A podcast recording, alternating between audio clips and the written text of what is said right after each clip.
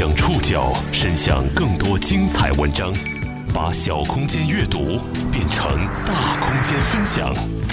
报刊选读，把小空间阅读变成大空间分享。欢迎各位收听今天的报刊选读，我是宋宇。今天为大家选读的文章综合了《人物》杂志、新浪体育、腾讯体育、央视的内容，和大家一起来了解拳王邹市明的全满贯之路。对许多专业拳击手来说，获得拳击最高荣誉金腰带是终极的职业追求。邹市明也不例外。中国选手邹市明威风八面，在拉斯维加斯的拳台。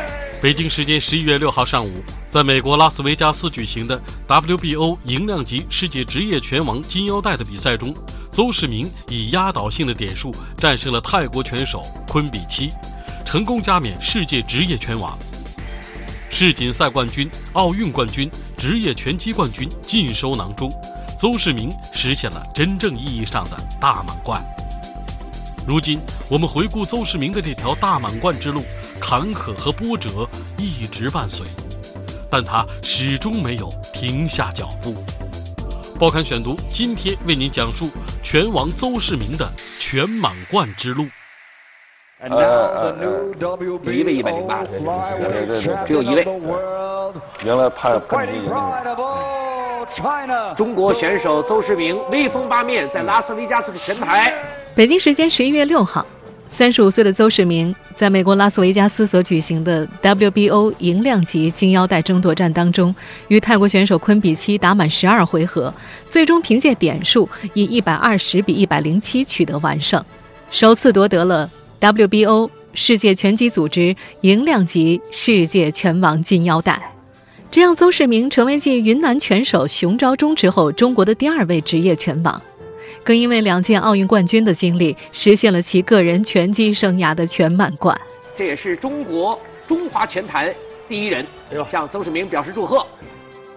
这条职业之路，邹市明走了三年半，走得义无反顾。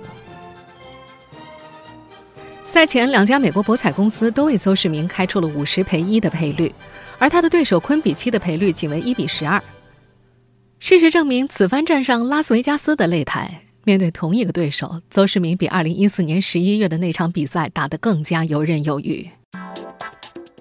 邹市明和昆比七是老对手了，两年前两人间的对战是邹市明跨入职业拳坛之后打的最具职业味道的一场比赛。第二回合，邹市明几乎是用 KO 结束比赛，但是他挨到了重拳，以及两人头部的碰撞，也让他挂了彩。二零一四年比赛结束的那一刻，他的左眼肿胀到完全无法睁开。邹市明在场上威风八面，嗯，以终主宰了比赛。而这回的比赛，邹市明利用身高、臂展和技术上的优势制约昆比七。凭借节奏的控制以及步伐移动上的优势，整场比赛昆比西都很难对邹市明实现有效的打击。邹市明呢，把两只拳头放下来，实际上双方玩的是心理。邹市明在台上啊，在戏弄对方，实际上也是充分利用规则。当然，在态度上对对手呢，实际上还是非常尊重的。数据统计显示，邹市明十二回合出拳比对手多两百多拳，命中率超过百分之四十五，是对手的两倍之多。这是一场比想象中轻松一百倍的压倒性比赛。与其叹息昆比七大不如前，我们不如赞叹邹市明的再一次重返巅峰。或许我们应该说，邹市明仍然在不断的攀高的过程当中。三年职业生涯的第十场赛事，我们还能看到进步的邹市明，这是中国拳迷之幸，更是中国拳击事业之幸。回望邹市明，并不靠量。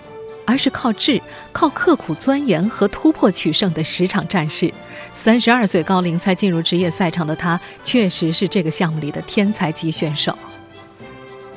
踏入职业拳坛已经三年多光景了，邹市明经历了拳王争霸战的洗礼，也品尝过失败的滋味，他终于实现了自己当初的承诺，成为世界拳王。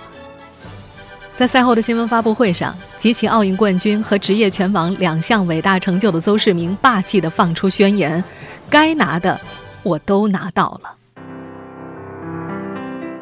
毫不夸张地说，出生于1981年，今年已经35岁高龄的邹市明是目前中国最知名的拳手。他不是最有天赋的拳手，但他是最用心的那个。报刊选读继续播出拳王邹市明的全满贯之路。邹市明的形象并不像国际上的知名拳王那样身材高大。看上去瘦瘦小小的邹市明，在小时候也经常被女孩子欺负。为了改变这一状态，他从十四岁开始学习武术。一九九六年，十六岁的邹市明进入贵州省队，正式走上了拳击之路。三年后，他走进国家队，更加刻苦的训练，很快就取得了全国冠军。张传良是中国拳击队的前任总教练，就是他从省队把邹市明带进国家队的。他说：“邹市明不是他带过的最有天赋的弟子，但绝对是最用心的那个。”他举了个例子，比方说，已经困得乏得不能再乏了，凌晨三点钟要是自己给他打电话，让他起来训练，他从来不会拒绝，从来都没有过。在国家队期间，刻苦的邹市明一口气拿下了四十八公斤级二十个全国冠军。不过，那个时候拳击在国内。是个没前途的项目，邹市明记得那会儿很难申请出国比赛的机会。当时体育总局的一个领导曾经说过：“花了一顿的钱，出去挨了一顿揍。”有一度还有人表示，如果这个项目再不出成绩的话，就会被删掉了。在2004年雅典奥运会48公斤级拳击半决赛上，邹市明第二个回合赢了对手六个点。当时张传良觉得肯定赢定了。但是当他再次向拳台望去的时候，比分变了，对手一拳又一拳，邹市明被困在围角。就那三到四秒钟，对手上了十个点，就像是弹钢琴那样噼噼啪啪的。那是张传良最难接受的一场失败。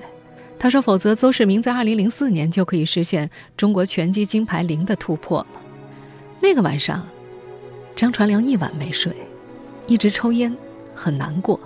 他觉得，邹市明应该也会一辈子记得那晚。一年之后的二零零五年世锦赛，邹市明击败了挡在面前的所有对手，成为中国第一位世界拳击冠军。北京一家报纸的标题是：“我们用拳头告诉世界，中国是强大的。”体育总局的领导表扬：“现在我们中国拳击可以揍人了。”在成为职业拳手之前，邹市明拳击生涯中最重要的胜利是2008年和2012年连续两届奥运会摘得男子拳击金牌。尤其是北京奥运会之前，奥运金牌一度是邹市明人生的全部意义。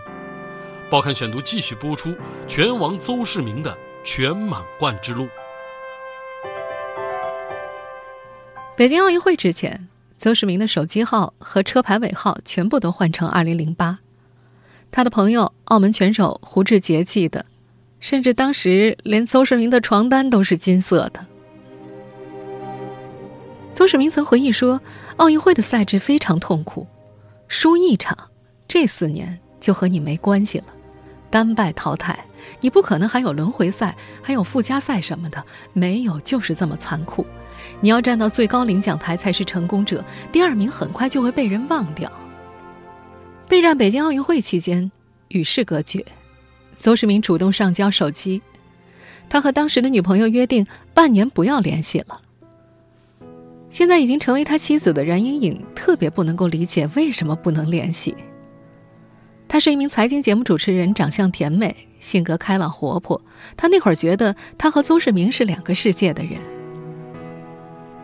那段时间，为了缓和邹市明的严重失眠，队医不得不按摩他的头皮，或者大声读小说给他听。张传良感觉，邹市明好像不行了。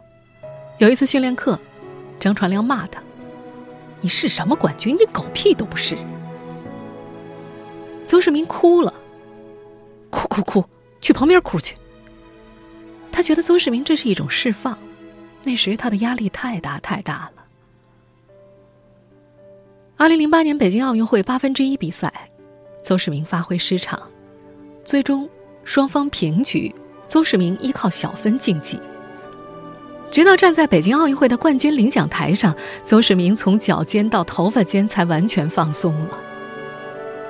回忆起国歌响起的那刻，就像是放电影一样，可以感到心酸、忍耐，对家人的思念，清晰又模糊，飞转的那种。拿下中国拳击在奥运会上的首金之后，这位中国拳王开始进入观众视野。按照此前和恩师的约定。邹市明拿到北京奥运会的金牌，就可以去打职业赛了。对于职业拳王金腰带，他有一种像孩子一样的饥渴。小时候，邹市明坐在小板凳上看霍利菲尔德和泰森比赛，渴望金腰带，就像是小学生看到了诺贝尔奖。他说：“奥运会是为了去拿冠军，但是职业拳击是要超越自己。”恩师张传良。理解邹市明的想法，一个是代表国家，一个是代表个人。另外，职业比赛商业操作的空间比较大，一场比赛几十万、几百万、上千万，而奥林匹克比赛是没有钱的。更重要的是，职业的关注度更大，各种体育项目职业比赛都是世界最高水平。当时，美国拳击最知名的推广人唐金曾经把一张一百万美元的支票递到邹市明的面前，告诉他：“只要你签个字，我带你进职业拳坛，这一百万就是你的了。”但是，二零零九年三月，邹市明接到决定，不允许他参加职业比赛。他想不通，回忆起那刻，他形容自己像是遭到了一记重拳。领导跟他说：“史明啊。”再拿一块吧，再干一届。中国拳击，如果你走了的话，就等于昙花一现了。我们不希望下一届就没有这样金牌了呀。直到今天，恩师张传良对于自己当初没能兑现承诺，依然感到内疚。一位不愿意透露姓名的朋友说，那段时间邹市明常常喝醉，红酒、白酒喝到半夜。他还说自己不想参加训练了。邹市明的状态，张传良看在眼里，他知道徒弟偷偷喝酒，但也不说他。邹市明说，那段时间自己整整沉迷了两年。后来，他和《人物》杂志的记者解释自己最终留下的理由时，提到了自己是中国共产党党员的身份，以及由一块金牌所构成的从地方到省级的利益链，但只是点到为止。他显得有些为难。他从来不否认被体制培养，只是难以接受被一块金牌决定的命运。他只能说，姚明去 NBA，全国人民都支持他；而那时如果自己走的话，只有家人支持他。四年之后的伦敦奥运会，邹市明在前期不被看好的情况之下，获得了四十九公斤级的冠军，成功卫冕。这也是那届奥运会上中国代表团的最后一枚金牌。手握两枚奥运金牌，邹市明原本可以生活得很惬意，但他却选择在三十二岁高龄转战职业拳击。他走上了一条艰苦的道路，这一走就是三年半。报刊选读继续播出拳王邹市明的全满贯之路。伦敦奥运会卫冕成功之后，省里的领导留他再打一届全运会。邹市明则表示。我什么都不想要了，他立刻写了一份退役报告，一份辞职报告。如果不允许退役的话，就辞去贵州省体工大队副队长。他形容那是一个破釜沉舟的决定，但他还是写了。他觉得自己的人生梦如果没有去完成的话，会觉得有遗憾。第二，他觉得自己还有能力站得更高，像姚明那样站到世界这么高的舞台，可以影响更多的人。写辞职信的那个晚上，邹市明握着妻子的手说：“莹莹，有可能这个决定会让我们一无所有。如果说是失败了不可怕，或者受伤了，或者起不来了，我们会怎么办？那我们把手里面的房子都卖了，找一个田园去过乡间的生活吧。你后不后悔？”妻子回答：“我不后悔。”邹市明说：“那一晚，自己握着妻子的手，睡得很平静。四个月之后，他和妻子前往美国，一段视频记录了他们刚到加州时的生活。邹市明挎着一个巨大的训练包，深深的吸着气。他说：“这是职业拳击的空气。”我来了。中国，呃，这么多年，然后能够，呃，走出一个呃奥运会冠军，然后很非常不容易。但是这个奥运冠军，然后现在又重新，呃，从零开始走向世界职业拳坛，我觉得这也是我非常值得纪念的一天。呃，我希望我能够有好的表现，为我的祖国争光。今天我来了，我看到了。所有的要靠我去征服。邹市明两届奥运会冠军的头衔和其后正在崛起的经济大国，将他和世界最著名的拳击推广公司 Top Rank 联系在了一起。二零一三年四月，邹市明的第一场新人职业赛就是当天晚上八场拳赛的压轴场，这在职业拳击历史上绝无仅有。最终，他众望所归，赢得了比赛，基本上还没能有太多展现自己的机会就结束了。根据法新社的报道，当天晚上他拿到了三十万美金的奖金。但是，比赛并没有让观众满意。面对职业排名四百零二名的墨西哥菜鸟，他仅凭点数获胜。当时，邹市明经纪公司盛世力家的老板李胜在赛后收到了很多批评，多数意见认为邹市明还是在用业余拳法。一位不愿意具名的拳击圈内人士总结：过去。令邹市明扬名的是一种依靠灵活步伐、不断闪躲、伺机击中对手的拳法。他很少一击制胜，打中就跑。西方人把这种打法叫做海盗式打法，比如他出拳像海盗一般快捷迅猛，然后一击顿开。纽约客的记者欧义文看过2007年芝加哥世锦赛邹市明的比赛之后写道：“整个三个回合，罗马尼亚拳头在和空气激战。”那场比赛，邹市明以大比分取胜。邹市明总结：只要赢得比赛就行，不需要击倒他。这个风格很适应奥运会的那种打点计分制。他既来自中国武术，又借鉴了毛泽东“敌进我退，敌驻我扰”的军事战略。海盗式打法为他赢得荣誉的同时，也引发了争议。支持者声称。在奥运规则允许之下，这是一种中国人将聪明智慧发挥到极致的玩法。反对者则认为他偏离了拳击的格斗本质。澳门的一位拳击教练陈玉生说：“有一些西方的朋友问他，你们中国拳击是拿来记的还是拿来摸的呀？”比邹市明更有资格回应质疑的是他的恩师张传良，海盗式打法就是他的杰作。他是中国第一代拳击教练，之前从事武术，在毫无经验可借鉴的拳击土壤，花了十二年时间帮助邹市明确立了风格。他坚持认为，人体的差异决定了中国拳手不能够硬碰硬。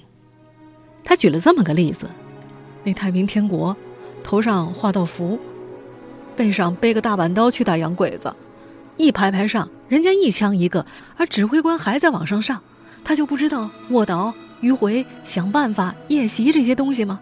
他不懂，所以就是送死。绝大多数的中国拳击从业人员心里只有金牌，中国和世界职业拳击组织没有建立任何联系。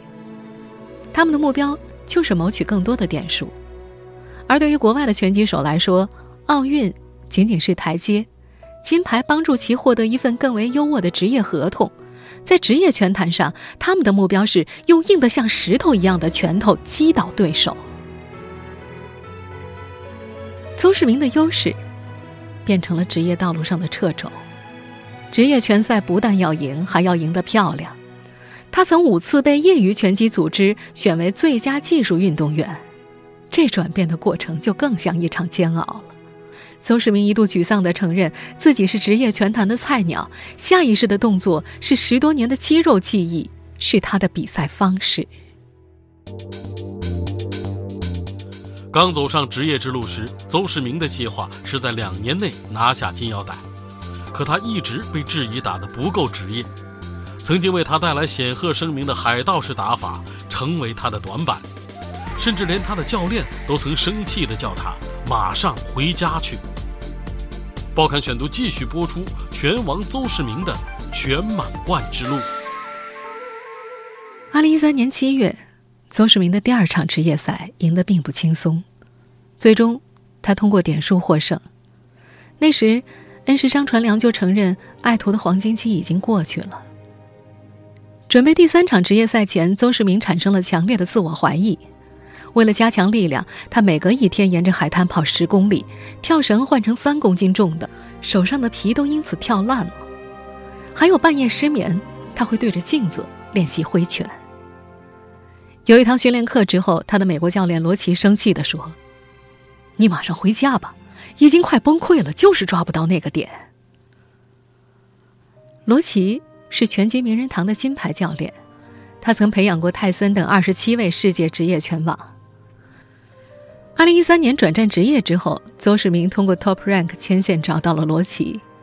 在看过一场训练课之后，罗奇被邹市明的技术震惊了，觉得他打得特别好。可是乐观在前两场比赛过后变成了失望。罗奇说：“他把他原来业余的那些动作、那些看家本领又拿出来了。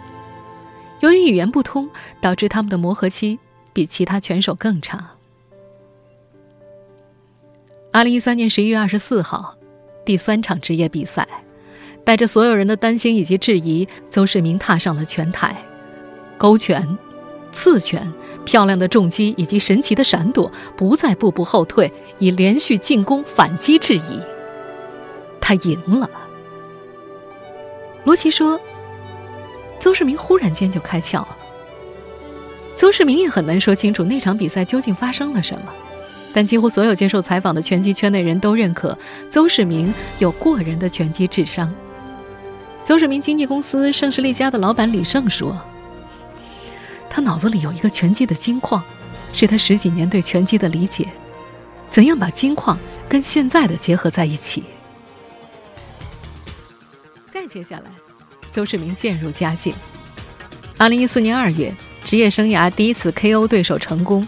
拿到 WBO 银量级一百一十二磅国际特设金腰带。二零一四年十一月二十三号，世界排名进入前十五的邹市明艰难战胜泰国选手昆比七。不过，二零一五年三月七号，已经取得六连胜的邹市明在挑战真正的金腰带——国际拳击联合会银量级拳王金腰带时，苦战十二回合，不敌泰国人阿泰伦龙。这场失败之后。邹市明成了各大商业活动的常客，去年还带领爱子邹明轩和邹明浩加盟综艺节目《爸爸去哪儿》。你大声说吧，我的心里面全是你哦！我的心里面全是你！我也是。他在接受采访时也表示自己暂时回归家庭。我是圈圈爸爸邹市明。啊，现在的自己介绍自己的时候都要带上“轩轩”。对，因为很多在街上碰到我的人，然后都会说啊，轩轩爸爸加油，轩轩爸爸。所 以说现在已经习惯这个称号了。然后在今年半年，但是在整，我确实好好的当了一下轩轩爸爸。不过，综艺节目虽然让他收获了一大批粉丝，但是也引来了对他不务正业的质疑。不过，二零一六年，邹市明用成绩回应了质疑。一月份完胜巴西人桑塔纳，六月份在麦迪逊广场以巨大的优势击败匈牙利拳手阿伊塔伊，再到当地时间二零一六年十一月五号晚上，在拳击圣地拉斯维加斯，在全球观众的面前豪取金腰带。原来怕潘金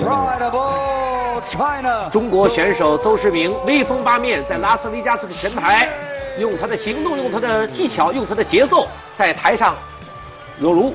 蝴蝶翻飞，最终击败泰国拳手昆比西，也成为 WBO 的四最轻量级的新拳王。以前，人们对邹市明“拳王”的称呼，只能算一句礼貌的说法，而从这一天开始，这个称号对于他来说实至名归了。这时，我们或许更能读懂邹市明此前说过的一句话：“我始终是一个拳手。”即使是放假的时候，我也从未有一天离开过拳击。我每一天都在训练。